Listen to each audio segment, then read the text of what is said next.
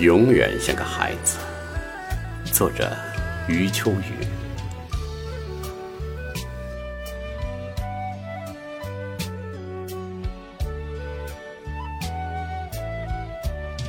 有人说，成年人的生活里从来没有容易二字，可从来没有人说，成年人的生活里没有开心二字。你为什么总是不开心？或许是看透世间冷暖后的无动于衷，或许是看清人情世故后的神色淡漠。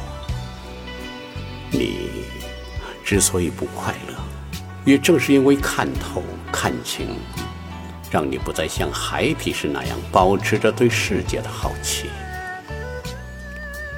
曾经听过一句话。保持童心，就是取悦于长大后的自己。何不找回童心，找回好奇，找回丢掉的快乐呢？和大家分享一篇余秋雨先生的文章。愿你出走半生，归来仍是少年。大家不妨静下心来，细细回想一下，我们从小到大。曾经对多少不同生命形态倾泻过欣喜、怜惜和同情？即便在儿时，你曾经舍不得花蕊枯萎、花瓣脱落；你曾经舍不得蝴蝶离去、蜜蜂失踪；你曾经舍不得小猫跌跤、老牛蹒跚；你曾经舍不得枫叶满地、晚霞褪去。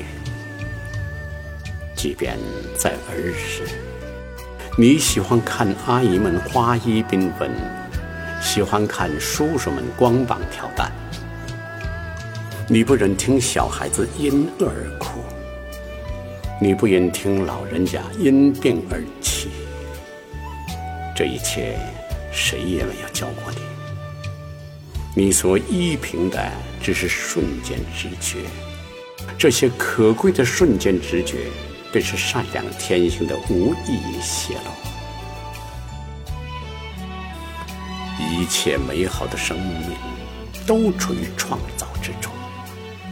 创造的主要动力是好奇，好奇是对不同生命形态的惊讶和探寻，并由此产生一种悬念之力，把已有的不同推向新的不同，新的不同。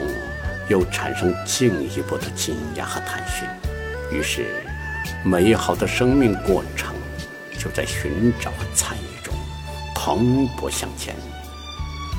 寻找者的自身生命也因之而生机倍增。觉悟者一路好奇，一路寻找，一路观赏，一路欣喜，都不以占有为目的。喜欢的东西占有了，很快就失去了好奇，失去继续前进的动力。这让人想起童年的田野，满眼都是无际的鲜花，孩子们追逐游戏，翻滚跳跃，已经与田野和鲜花融成一体。这时，如果有个孩子，要采一把鲜花握在自己的手掌里，那就坏了。花茎很韧，采女时会在手上划到口子。采多了，两手一握就无法像刚才那样欢快奔跑，远远落在小伙伴的后面。不知道他们为什么惊呼，为什么大笑。再看自己手上的花都蔫了。这就是说，整个草地全部鲜花，只属于两手空空的人。只有两手空空，才能欣赏无数，接纳无数。而且，只有两手空空，才能轻松一路，好奇一路。这又回到了我所倾心的空境美学。一路好奇的人，永远像个孩子。很多人总在竭力摆脱孩子般的单纯和洁净，总想在生命的底牌上涂上各种色彩，填满各种文字。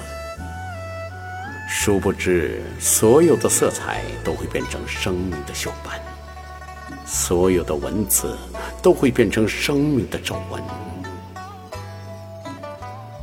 只有洗去了各种色彩和文字，生命才会返老还童，重拾好奇。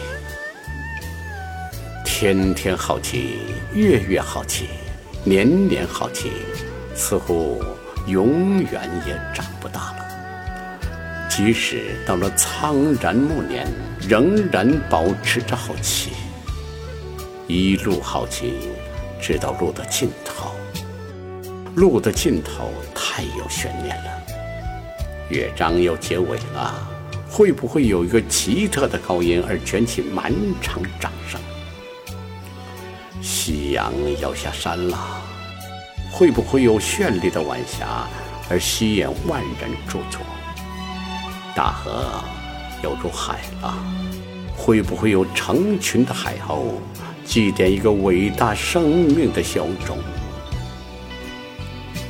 如果在尽头还是如此好奇，那么这个生命也实在是够轻松、够高贵的了。